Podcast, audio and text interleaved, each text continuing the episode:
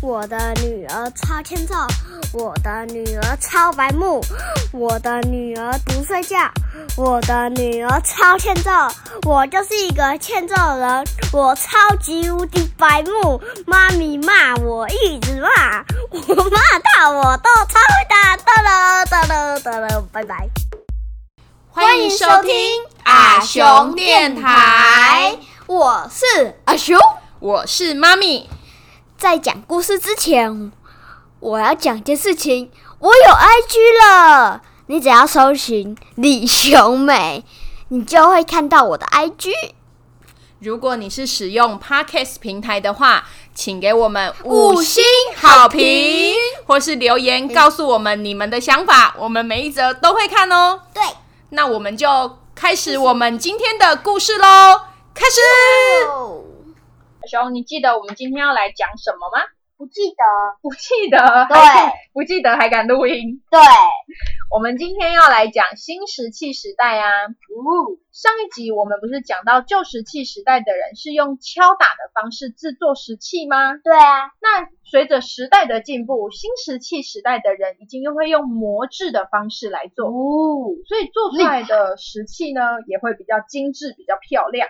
比较平滑啦。嗯，除此之外啊，他们已经有了农村部落的概念，是不是又跟原住民很像？对，而他们还有了饲养动物的概念，然后还会烧制陶器，是不是跟我们现代人蛮类似的了呢？对啊，有一点。那在台湾呢，也有发现新石器时代的文化遗址哦。哇哦！最具代表性的就是我们上次提到的，在一九六四年新北市八里区出土的什么文化，你知道吗？旧石器啊，旧石器，旧石器不是啊，我们现在在讲新石器了呢。大哥，你有在睡觉吗？还是清醒的？就是不进入状况。我们现在在讲新石器呢。好啦，你专心认真听我讲啦。新石器时代的代表文化是大粪坑文化，这个时候的。文化呢？他们的农业刚刚才起步，还不是很发达，他们只能种一些容易生长的根茎类植物，比如说像是芋头。那有马铃薯吗？马铃薯没有，因为马铃薯是很后期的外来品种的植物。哦，原来。他们除了会种植一些简单的根茎类的植物之外呢，主要都还是依赖着渔猎啊，跟采集一些果实为生。刚刚不是有说新石器时代的人也会制作陶器吗？哦，那你记得吗？记得啊。你刚刚没有晃神？没有。好，那我继续讲喽。好。但是呢，不同文化的人做出来的陶器也不会完全相同，大家都有自己的特色哦。像是大粪坑文化的陶器就是出神文化。那妈咪，出神文化跟我一样会出神吗？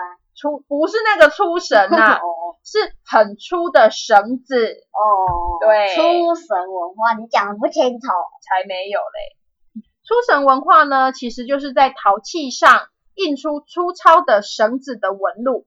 而且陶器的样式也会比较简单，有钵啊、罐啊之类的。刚刚讲了新石器时代初期是大粪坑文化嘛，对不对？对。那我们接下来来讲新石器的晚期，为什么不讲中期呢？因为中期呢，就是他们中间的衔接比较没有，就是特别突出的特色，所以呢，我们就来讲讲晚期吧。好好哦，那我们接下来的话讲讲晚期的代表文化，就是圆山文化跟卑南文化吧。好，好什么好？来，好，好啦，不要再好了啦，妈咪来开始讲圆山文化吧。圆山文化呢，是在一八九七年被日本人挖掘出土的，是新石器时代的代表文化哦。它是晚期啦，晚期的代表文化。嗯，在三千三百年前的台北盆地积水。变成湖泊，现在的台北是不是一个盆地？就是一个凹下去的地形，你知道吗？我不知道哎。像台中也是盆地，它那时候呢，在三千三百年前，它是一个湖泊，也就是古时候的台北湖。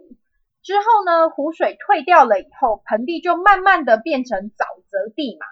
当时原山文化的人类就住在这个沼泽的盆地旁边。这个时候啊，他们已经有很进步的农业喽。跟之前的，就是他们只会种一些根茎类是不一样的。进步。没错，因为会随着时代慢慢进步，像我们就是也比以前更进步了嘛，对不对？在湖边呢、他们还是会捕捉一些湖里的鱼啊、虾啊、贝壳来吃，因为他们那个时候没有垃圾分类跟垃圾不落地的观念，所以呢，吃完的贝壳就随手乱丢。日积月累之后，这些贝壳就会堆积成一座小山，就变成了贝壳冢。你知道什么叫贝冢吗？不知道，冢就是坟墓的意思，就这样一一个小山一个小山一样，所以他们有一个像贝壳一样的小山。哇哦，这样不会有很臭吗？我想应该是会吧，可是他们都住在沼泽边的，所以应该也没关系啦。对，好了啦，每次都被你扯得很远，所以呢，贝冢就成了圆山文化中最大的特色了。而且考古学家还在贝冢里面挖掘出很多石器啊、陶器等等的物件，甚至还有食物的残渣哦。考古学家从食物的残渣推测出，他们当时应该已经会种植稻，而且会饲养家畜。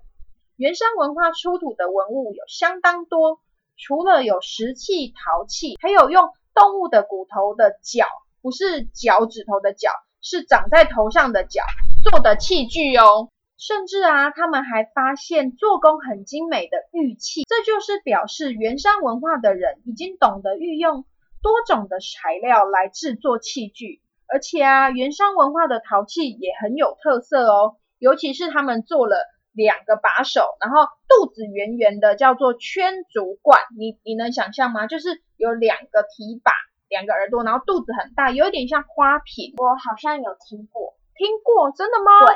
你说圈足冠吗？对，我也有在那个动画里面看过。哇哦，是什么样的动画？呃，小栗子，小栗子哦，你之前说的那个像小和尚那个动画，对不对？对。哦，了解。另外啊，考古学家还发现，原乡文化的人会用玉器来陪葬，所以他们已经有就是除了丧葬的概念，他们还有陪葬品的概念喽。根据死者的遗骨来看啊，原山文化人很有可能会有拔牙跟猎人头的习俗，诶，很酷吧？是不是很像那个原住民的出草？对。那妈咪，你刚刚说的新石器时代的人会用烧陶，那他们是怎么烧陶的？哦，其实呢有两种，一种呢就是用水跟挖来的沙子、泥土啊，把它们揉揉揉揉成陶土，然后直接用手捏成他们想要的形状。那另外一种呢，就会比较精致一点。他们啊会把陶土搓成一条一条，然后用盘绕的方式绕出容器的形状，然后再拿小石头压一下旁边的边缘啊，把形状修整的很漂亮，有点像你在玩粘土一样，有没有？是会拿一些器具把旁边的边边修整齐这样子？对，或者是拿水抹，对，把它抹平一点这样子。像是我们之前提到的大粪坑文化，他们就会在木板上绕上绳子，然后做成叫做绳纹拍，就是绳子，然后绕绕成一个像拍拍手这样子，有没有爱心拍拍手这样子？然后呢，会拿那个绳纹拍啊，在容器的外面压出绳子的纹路，然后另外一只手呢，就会拿小石头修整，就是容器的里面，然后让它们就是更平整。这也就是大粪坑遗址最有名的出神文化，不是你这一种出神。出神文化，妈咪真的觉得大粪坑的人很聪明诶，他们这样用拍打的方式去制作陶器，可以让陶土变得更紧密，对不对？让它没有那些缝隙呀、所以也就不会有漏水的问题，对不对？然后外面的神纹除了造型好看以外，你知道它还可以怎么样吗？不知道它还有止滑的功能。止滑，对啊，你看它外面有一些纹路，按、你拿的时候是不是不会就很滑，就是会撇手？像你这种撇手的人啊，就很适合用这一种，对不对？对。最后啊，他们就会把它放在架子下面，让它阴干，因为陶土不是会湿湿的吗？对。然后等它干了以后呢，再放到火里面去烧成陶钵、陶罐等等的器具。那我们今天就先讲到这里喽。下一期我们继续来讲新石器时代的另外一个代表卑南文化，跟到了金属器时代以后的发展喽。那我们今天就讲到这，我们下次见，拜拜